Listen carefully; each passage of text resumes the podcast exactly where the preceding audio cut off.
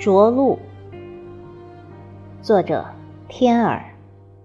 朗诵：迎秋。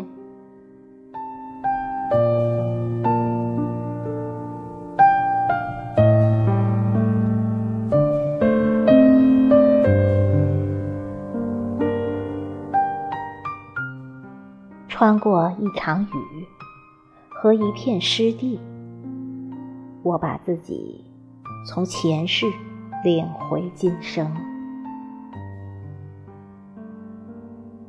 你在我身后不远的地方，那是我熟悉的味道。